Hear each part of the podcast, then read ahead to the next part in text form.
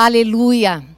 Graças ao Senhor, porque você está aí, recebendo essa palavra poderosa, que você tomou a decisão de estarmos juntas nesse momento tão precioso da palavra de Deus. Eu queria, junto com você, nós compartilharmos esse momento de dízimos e ofertas com essa palavra de Provérbios, capítulo 3, no versos 5 e 6, que diz assim: Confia no Senhor de todo o teu coração e não te estribes no teu próprio entendimento. Reconhece-o em todos os teus caminhos e ele endireitará as tuas veredas. Eu só quero te lembrar, amados, que não há coisa melhor do que confiar no Senhor. Eu sei que os dias são difíceis. Eu sei que nós estamos por, passando por momentos que nós nunca passamos na nossa vida. Mas sabia que eu e você estamos marcando uma história e vamos marcar da melhor maneira, como mulheres que confiam no Senhor. Sabe Sabe de onde vem a tua provisão? Do Senhor, amados. O Senhor escolhe empresas, trabalhos para nos abençoar, mas é dele que vem toda a riqueza, é dele que vem tudo aquilo que nós precisamos. Então, Entregue, entregue ao Senhor o teu caminho, a tua vida, confia nele, que no mais ele vai fazer. Aqui em Malaquias 3:10 diz: "Trazei todos os dízimos à casa do tesouro para que haja mantimento na minha casa, e provai de mim nisto", diz o Senhor dos exércitos, "se eu não vos abrir as janelas do céu e não derramar sobre vós bênçãos sem medida". Confia no Senhor obedece. E ele promete, é a palavra dele que promete, amados, que ele diz assim: olha, provai-me nisto, fazem prova do Senhor, faz a tua parte, entrega os seus dízimos, entrega as suas ofertas e faz prova dele diz o Senhor. Ele promete que Ele vai abrir as janelas dos céus. Ele vai derramar sobre a tua vida bênção sem medida. Eu quero que você, aonde você está agora, que você ore junto comigo, em nome de Jesus, amém? Senhor, nós queremos agradecer ao Senhor pela oportunidade que nós temos, Senhor, de fazer com alegria o que a tua palavra nos ensina, que nós devemos trazer, Pai amado, ao Senhor, aquilo que já é teu, Pai. Nós sabemos que é tudo teu, Senhor, e fazemos isso com alegria, entregar os dízimos e as ofertas. Queremos abençoar, Pai, as donas de casa, queremos abençoar as manicures, queremos abençoar todos aqueles que estão trabalhando, os médicos, queremos abençoar, sabendo que o Senhor tem cuidado de cada um, Senhor, e que nada lhes faltará. Sabemos que o Senhor também está visitando aqueles que estão enfermos, Senhor amado, curando-os, Pai amado. Sabemos que o Senhor é o Jeová Jireh, o Jeová Rafá, o Deus da cura, o Deus da providência, Senhor. Em teu nome, Jesus, nós abençoamos abençoamos os empresários, nós abençoamos, Pai, aqueles que trabalham por conta, Senhor. Nós abençoamos e declaramos a tua verdade. Confia no Senhor. Confia. O Senhor diz que Ele vai abrir as janelas dos céus e vai derramar sobre a tua vida bênção sem medida, em nome de Jesus. Amém? Aleluia. Graças a Deus por isso. Vamos juntos aqui, abra comigo a palavra em Tiago capítulo 4, no verso 6 e 7, que diz assim: mas ele nos dá cada vez mais graça. Por isso diz: Deus resiste aos soberbos, mas dá graça aos humildes. Eu quero começar a introdução aqui dizendo a você que nós sabemos que os dias são maus, nós sabemos disso, nós temos visto isso, mas eu quero lembrar a você que a palavra de Deus, ela é poderosa para mudar toda essa história mesmo no caos. Tudo pode mudar através da palavra. Tome a decisão de começar a fazer do seu dia o melhor dia da tua vida. Declarando em nome de Jesus que Deus é muito bom e que esse dia que Ele fez para a glória e louvor dele, você faz parte. Deus quer usar a sua vida, Deus quer usar a sua vida também, querida. Em nome de Jesus, eu creio nisso. Vamos continuar aqui. Os dias são maus, diz a palavra de Deus, e os nossos olhos e ouvidos podem comprovar essa verdade. Há um clamor no coração das pessoas por paz. Quantos não estão desesperados querendo a paz que você tem? Outros clamando por cura, outros por liberdade, outros por afeto, outros por comunhão, outros por aceitação. São tantos os clamores, nós bem sabemos disso.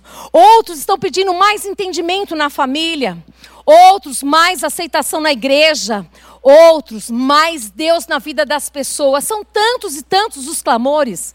Mas ao mesmo tempo que as pessoas gritam por isso, há um som mais alto, mais agudo que ensurdece, que está se sobrepondo ao clamor do espírito humano. É o clamor das almas feridas, das almas solitárias. Tem muita gente solitária, querido. Tem muita gente solitária, querida, que eu e você podemos ser usados como instrumento de bênção para levar a ela essa paz, para derramar no coração dela o amor, para dar valor a essa vida. Eu tenho certeza disso. Nós vamos usar uma, como ilustração a palavra de Mateus, capítulo 15, verso 21 a 28, que fala da mulher cananeia. Diz assim: Saindo dali, Jesus foi para a região de Tiro e Sidom. E isso que uma mulher cananeia que tinha vindo daqueles lados clamava, ela clamava ela não falava, clamava. Senhor, filho de Davi, tenha compaixão de mim. Minha filha está horrivelmente endemoniada. Jesus, porém, não lhe respondeu palavra. Então seus discípulos, aproximando-se, disseram: Mande-a embora, pois vem gritando atrás de nós. Mas Jesus respondeu: Não fui enviado senão as ovelhas perdidas da casa de Israel. Ela, porém, veio e o adorou, dizendo: Senhor, me ajude. Jesus respondeu: Não é correto pegar o pão dos filhos e jogá-lo aos cachorrinhos. A mulher disse: É verdade, Senhor. Pois os cachorrinhos comem das migalhas que caem da mesa dos seus donos.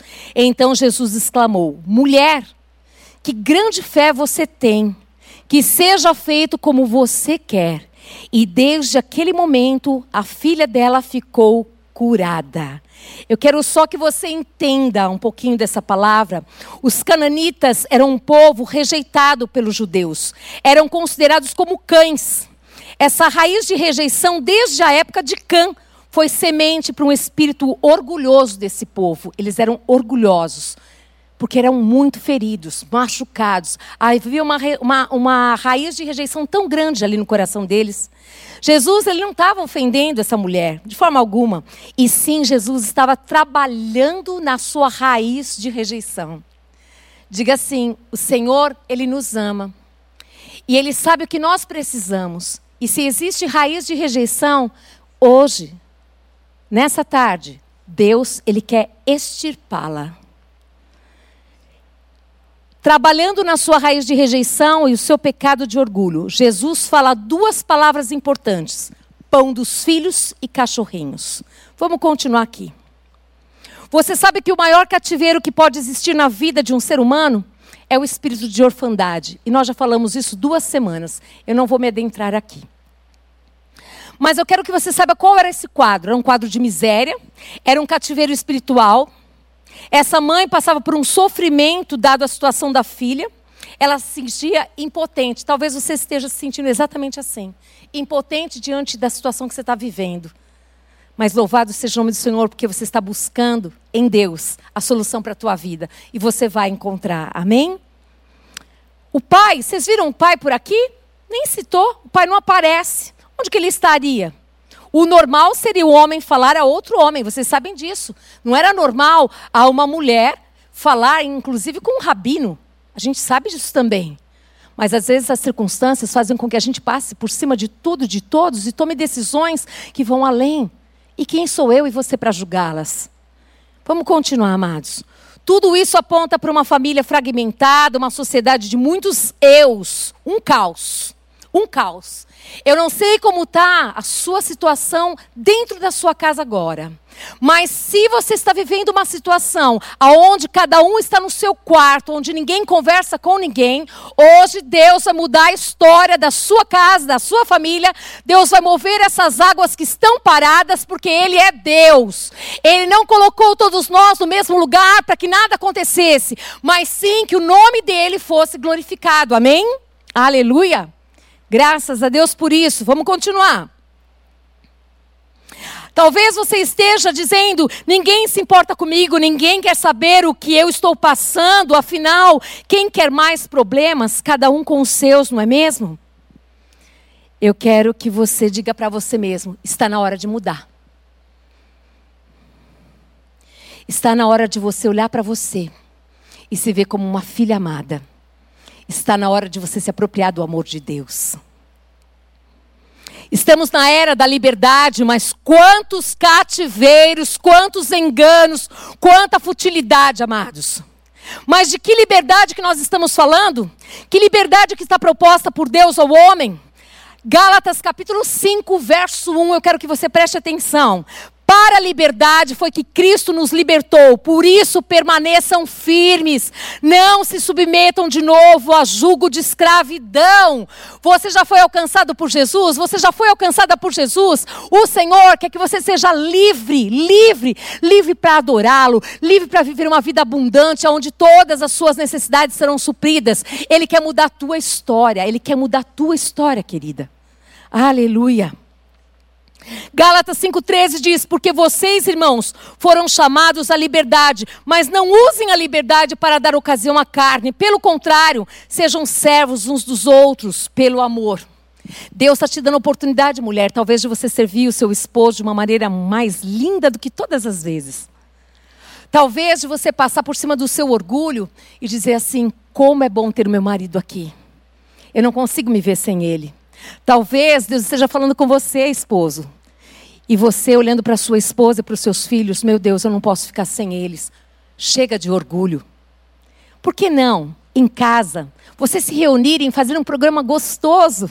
Talvez o seu filho dá uma dica, fala, vamos comer pipoca hoje assistindo um filme legal. Talvez você diz assim, vamos fazer um jantar especial e eu que cozinho. Eu não sei, mas eu só sei que Deus, Ele quer que toda a estrutura de orgulho ela seja destruída para que vocês possam viver essa vida abundante que Deus tem para nós. Quantas pessoas estão sendo roubadas nesse momento? Porque estão é, feridas e machucadas e dizem: Eu não vou atrás, eu não vou falar, eu vou continuar aqui na minha, porque afinal eu tenho razão. Eu quero dizer para você que hoje, nessa tarde, Deus quer que você mude a sua história. Ele está falando com você. Se seu esposo não está do lado, é porque é você mesmo que é para mudar. Se você, homem que está me ouvindo, e a sua esposa não está aí, é porque é você que tem que mudar. Para com isso de ficar guardando mágoas no coração e sendo roubado. Abre mão de tudo isso. A liberdade que Deus propõe aos homens é a de serem sujeitos a Ele. Seja sujeito a Deus. Faça isso. E assim como um corpo, sujeitem-se uns aos outros, servindo em amor. Comecem a servir uns aos outros aí na sua casa, o seu pai, a sua mãe, a sua filhinha, o seu filhinho. Sirva, mas sirva em amor, sem peso, uma coisa gostosa, gente. Sabe, serve com alegria. Ei, será que eu preciso te lembrar? Será que eu preciso te lembrar se de repente Deus levasse um dos seus para que você mude, mude a sua visão, para que você valorize quem você tem do seu lado? Será que eu preciso lembrar você? E se essa pessoa estivesse doente agora, o que você faria? E se você, você que tem aí o seu cônjuge do lado, tem os seus filhos do lado, será que eu preciso te lembrar que você tem muito valor, que a sua família tem muito valor?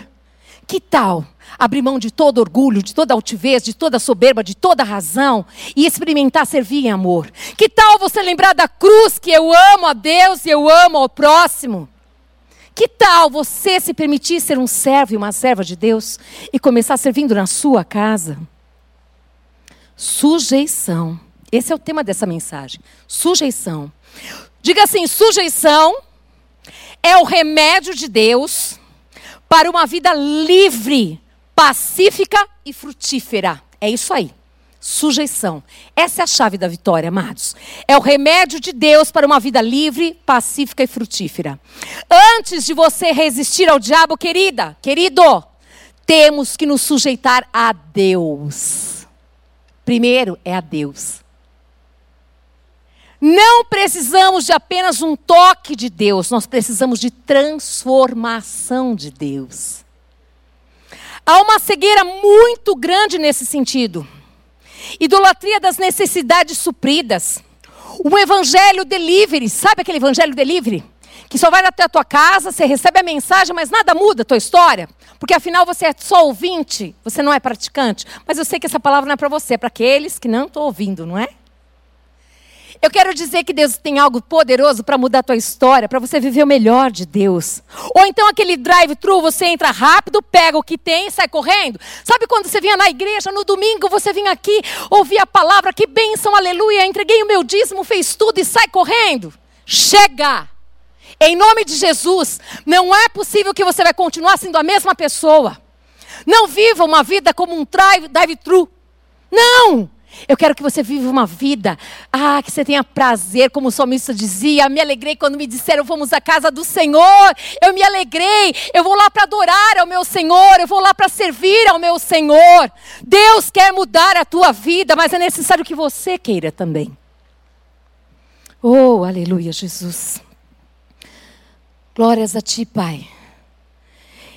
Isso está alimentando um comportamento pernicioso, amados nas pessoas. Eu disse para vocês nos cultos, e vou continuar dizendo: eu, eu, Pastora Marília, não vou te avisar mais quando vier convidado para os cultos de quarta-feira. Sabe por quê? Porque eu descobri que eu estava te alimentando para viver uma vida uma vida que não agrada o coração de Deus. Quer vir porque quem vai estar aqui? Eu quero que você venha porque Deus está aqui, porque Ele vai falar com você. E Ele usa quem Ele quer como Ele quer. Como Ele usou aquela menina de 11 anos que eu trouxe aqui para pregar para nós. E Deus falou através daquela criança de maneira sobrenatural. Eu não vou mais te alimentar de, de maneira errada. Embora a minha intenção era muito certa. Mas isso não é o que Deus quer. Eu quero que você cresça. Eu quero que você amadureça. Eu quero que você aprenda a depender de Deus e andar com Deus. Eu quero que você aprenda a viver uma vida onde você se sujeite a Deus e você tenha autoridade para você resistir ao diabo. Amém? Vamos lá. Deus trabalha por princípios e a Bíblia nos ensina que, primeiro, antes de Deus resistir ao diabo, ele resiste aos soberbos. É isso mesmo.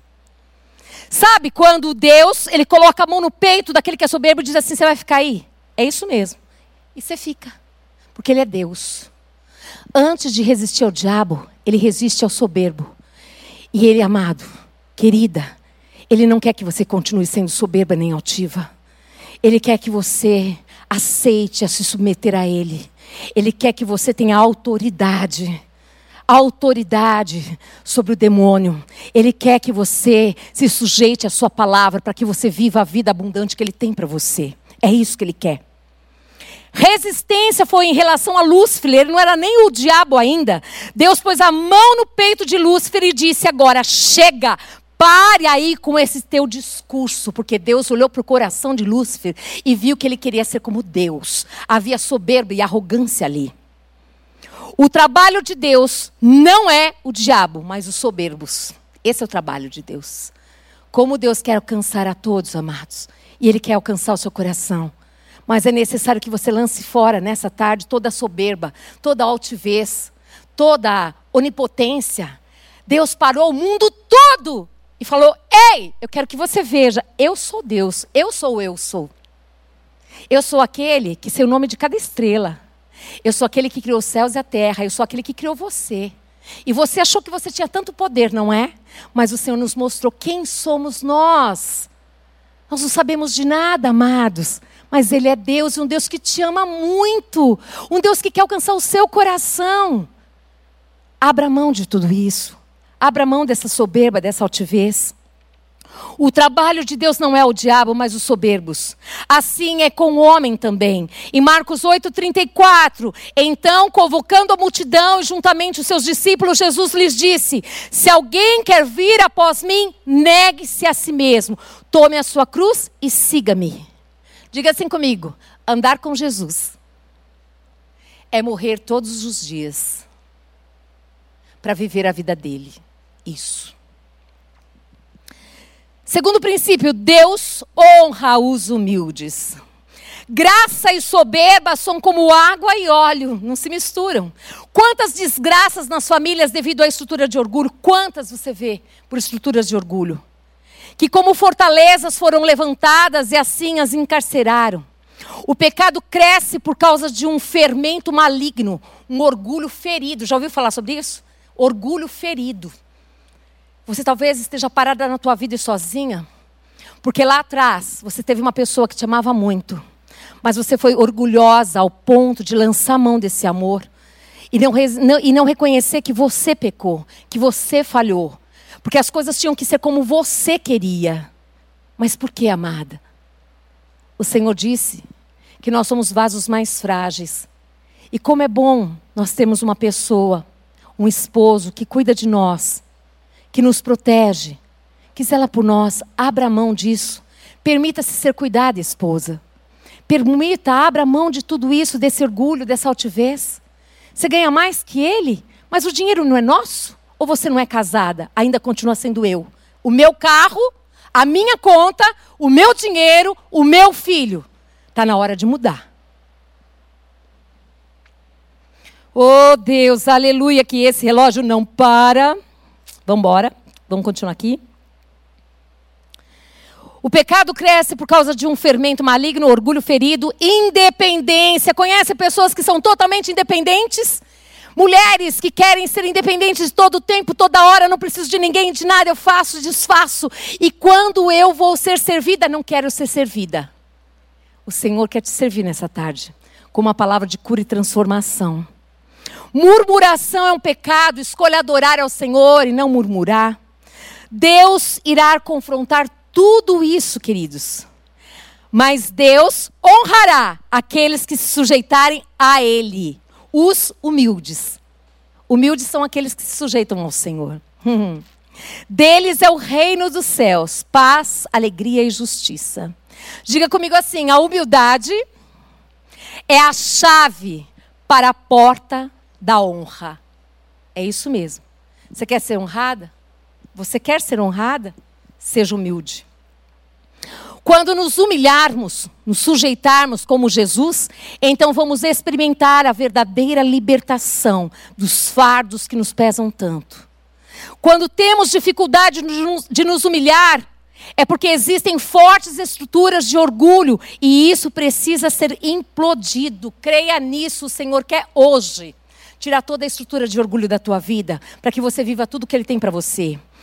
Creia que isso é possível, porque está escrito que o pecado não terá domínio sobre nós. Ai, como eu queria ouvir um aleluia! Um glória a Deus, aleluia, irmão!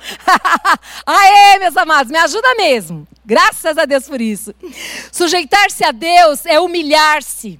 Aceite as provas, ame a correção. Deus não erra se nós estamos sendo provados. É que Ele quer e deseja que nós sejamos aprovados. Se humilhe na presença do Senhor. Pergunte para Ele: o que tu queres que eu faça, Pai? Me mostra.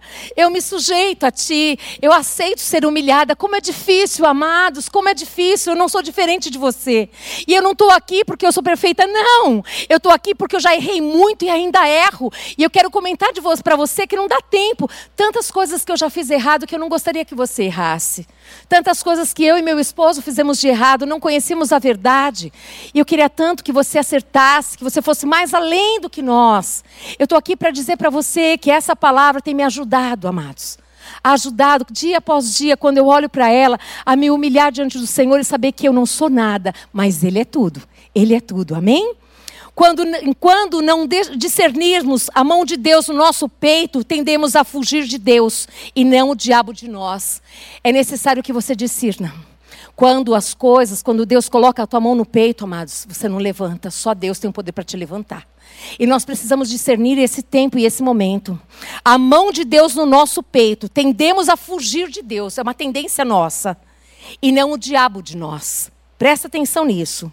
Rompimento da aliança com Deus. Quantas vezes a pessoa está orgulhosa, sabe o que ela faz? A primeira coisa, rompe com Deus. Estou fora, isso não é para mim. Mudança de igreja. Essa igreja aqui não serve para mim. Teve um problema com liderança, teve um problema com um irmão, com uma irmã, e ela faz o quê? Não, não, eu sempre estou certo, sempre estou certo. E você vai para uma igreja, você vai para outra igreja, você vai para outra igreja, e aí? Até quando você vai continuar indo para tantas igrejas? Você não percebe? Que você é o problema? Até quando você vai continuar mudando de esposa? Você não percebe que você é o problema? Até quando você vai continuar mudando de esposo? Você não percebe que é você que é orgulhosa? Até quando? Isso é uma estrutura de orgulho. Você está sozinha. Por que será que você está sozinha? O que está aí dentro do seu coração? Eu quero muito que o Espírito Santo Deus te convença dessa verdade. E que essa seja uma tarde de cura para a tua vida, uma tarde de libertação, porque o Senhor nos libertou para vivermos uma vida abundante, uma vida livre, em nome de Jesus. Por favor, não fique mais vivendo uma vida carnal, não é para nós isso. Deus tem uma vida espiritual, uma vida cheia da graça dele. Oh, aleluia. Deus de poder, meu Pai do céu. Ministérios que são abandonados por causa do orgulho, estrutura de orgulho. Eu não vou me humilhar. Foi a pessoa que errou. Querido, não perde tempo com isso. Se humilhe na presença do Senhor. Deixa Deus fazer. Deixa Ele ser juiz da sua causa. Deixa Ele ser juiz. Se humilha. Se prostra. Não tem problema não. O que vão dizer de você, não se preocupe. Eu quero que você se preocupe. O que Deus diz a seu respeito? O que Deus diz de você? Isso é o que mais importa. Aleluia. Dá um glória a Deus aí, irmão. Vocês ouviram aqui, ó. Ô, oh, glória! Vamos embora, vamos embora. Mas quando nós nos humilhamos e aceitamos o tratamento de Deus, o diabo perde totalmente a força. Aí sim. Quando a gente se sujeita a Deus, sabe o que acontece? O diabo fala: perdi, acabou. O plano dele, todinho, foi completamente cancelado, porque você saiu da sua posição de ferida e de dor, recebeu a cura, se humilhou diante do Senhor e deixou Deus ir à dianteira e você seguiu os passos de Jesus. Sabe o que tem? Honra te esperando. É honra. É honra. É só uma questão de tempo, mas tem honra. Sujeitar-se a Deus é andar na palavra. Resistir ao diabo envolve jejum e batalha. Mas eu quero falar uma coisa para você. Gaste tempo, muito tempo, em adorar o teu Deus. Sujeite-se a Deus. E o diabo, ele vai correr de você. Entende o que eu estou falando? É preciso que haja cruz de Cristo, amado. E cruz é humilhação, é prostração. Cruz significa que eu vou morrer para mim mesmo, para viver a vida dele em mim. Sangue é sacrifício, é batalha, é resistir ao diabo, ao pecado, é resistir ao pecado, ao diabo. Compromisso com a cruz de Cristo, armas de sangue. Atenção, diga assim comigo: fomos feitos em Cristo para sermos atacados por fora. Você sabia disso? Ele disse: ó, no mundo tereis aflições, mas tem de bom ânimo eu venci, você também vai vencer. Então nós já fomos feitos em Cristo para sermos atacados por fora, sem sermos feridos por dentro. Guarda o teu coração. E se você tiver essa palavra aqui no teu coração, amados, coisa mais linda que vai acontecer. Com essa palavra aqui, você sinceramente, você vai vencer o pecado. É essa palavra aqui. Orgulho afeta a família. Eu teria testemunhos para contar, não dá tempo. Mas muito tempo da nossa vida, quando não conhecemos a Jesus. Pastor Paulo contou já o testemunho dele. Mas ele foi muito orgulhoso durante muitos anos da vida dele. E com isso eu fui afetada, meus filhos foram afetados, financeiramente fomos muito afetados. Mas graças a Deus que um dia ele teve encontro com Jesus. E quando ele se encontrou com Jesus, ele se humilhou. E Deus restaurou todas as coisas da nossa vida. E Deus tem feito maravilhas na nossa vida também. E eu sei que Deus tem isso para você também. 90% dos problemas das pessoas, os conflitos, são originados pelo orgulho. Orgulho é a falta de sujeição, amados. Orgulho é um depósito de feridas. A arma mais poderosa contra o orgulho é o perdão. Humilhação é a chave para o avivamento, segundo Crônicas 7, 14. Eu quero que você se lembre disso. Humilhação é a chave para o avivamento. Segundo Crônicas 7,14 diz assim: Então, se o meu povo, que se chama pelo meu nome, você, é você mesmo. Você é conhecida como mulher de Deus. Você é conhecido como homem de Deus. Humilhar-se e orar, buscar minha presença e afastar-se dos seus maus caminhos, eu os ouvirei dos céus. Perdoarei os seus pecados e restaurarei a sua terra. Sujeitemos-nos a Deus e uns aos outros em amor. E para concluir, o mais importante não é a quem eu resisto, e sim a quem eu me sujeito. Eu quero, nessa tarde, que você pense: a quem você tem se sujeitado? A quem? Eu quero te convidar a se sujeitar somente a Deus. Eu quero te convidar a viver uma vida de entrega para Ele. Não discuta com Deus. Ele sempre tem razão. A gente sempre perde. Eu já discuti muitas vezes e perdi todas elas. Por isso eu te falo, não perde tempo com isso não. Eu quero orar junto com você. Vamos orar juntos agora? Fecha os teus olhos. Pai, nós te amamos, Senhor. Nós queremos te adorar, porque a tua palavra é poder, a tua palavra é viva. A tua palavra tem o poder de nos curar, de nos sarar. A tua palavra tem poder de nos libertar e nessa tarde, em nome de Jesus Cristo, Pai amado, aqueles, Senhor amado, que o Senhor estava colocando a mão no peito, Pai, aqueles que eram soberbos e altivos, toda fortaleza, Pai amado, de soberba, de altivez. Nesta tarde, Senhor, que seja rompida pelo poder que é no nome de Jesus Cristo, Senhor. E que os teus filhos possam se prostrar diante do Senhor, como um dia nós fizemos e continuamos fazendo, Senhor. Reconhecendo que o Senhor é Deus, Pai e que nós somos filhos, Senhor.